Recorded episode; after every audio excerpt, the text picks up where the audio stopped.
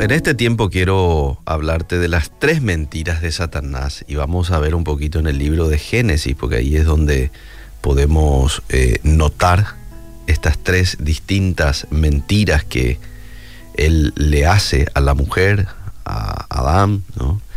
Pero hay que decir, para iniciar, de que la principal arma utilizado por nuestro enemigo es precisamente la mentira. El objetivo de él es engañar al mundo entero gracias a sus mentiras, a engaños. Hoy muchas personas, muchas religiones del mundo están bajo su control por esas mentiras que él ha ido a lo largo de la historia sembrando en la vida de mucha gente. Génesis capítulo 3, verso 1 dice que Satanás es astuto, es decir, es hábil, es experto para engañar. Podemos ver su habilidad en las mentiras desde el inicio del mundo cuando hace caer a Eva y a Adán. Y la primera mentira que Dios le, que Dios, que Satanás en este caso, le hace a Eva es Dios te ha prohibido todo. Dios te ha prohibido todo. Y vamos a ver un poco y vamos a contrastar si realmente esto es así. Bueno, Génesis 3.1 dice, pero la serpiente era astuta más que todos los animales del campo que Jehová Dios había hecho, la cual dijo a la mujer, con que Dios os ha dicho, no comáis de todo árbol del huerto? No comáis de todo árbol del huerto. Y esa era una mentira. Porque si vos te fijas un capítulo antes, capítulo 2, verso 16, dice, y mandó Jehová Dios al hombre diciendo, de todo árbol del huerto podrás comer. De todo. Ustedes son libres, pueden comer todo. Mas del árbol de la ciencia del bien y del mal no comerás, porque el día que de él comieres, ciertamente morirás. Y aquí Satanás le está planteando con que Dios les dijo no comáis de todo árbol del huerto.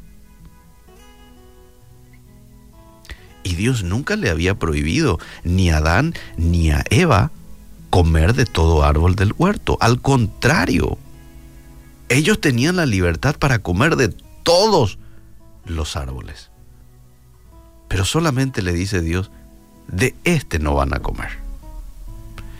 Y te das cuenta cómo Él, de manera eh, sagaz, le mete confusión, le engatusa a la mujer haciéndole creer de que Dios prohíbe y que Dios en este caso prohibió todo. Es así como hoy muchos creen diciendo, no, yo no quiero ir a la iglesia porque el que va a la iglesia ya no puede hacer esto, ya no puede hacer esto, ya no puede hacer esto, ¿verdad? Y prefiero vivir mi libertad. Uno, para ponernos más un ejemplo, el tema del sexo. Dios no prohíbe el sexo. Simple y sencillamente establece un tiempo, un lugar, un momento en donde se debería de hacer, que es en el matrimonio. Lo que Dios condena es el sexo fuera del matrimonio. Pero hay muchos que dicen, no, ese es un Dios aburrido, mira, Él pone el deseo en uno y después te prohíbe. No, no, no, no, no, no ocurre eso.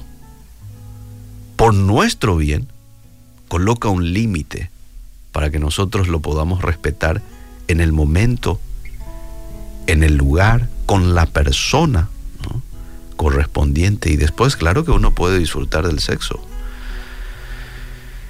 Bueno, eh, pero vamos a la segunda mentira. La segunda mentira que le hace Satanás aquí a la mujer es no morirás. Acabamos de leer. No morirás.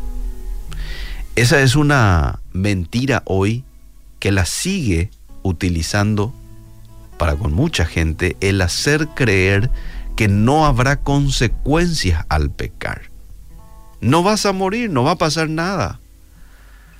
Es una frase que ya lo utiliza desde el inicio.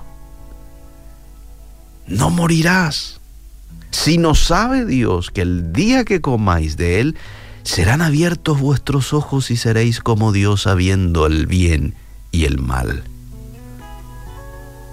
Cuando Dios fue claro en el capítulo 2, verso 16, el día que de él comieres, ciertamente morirás.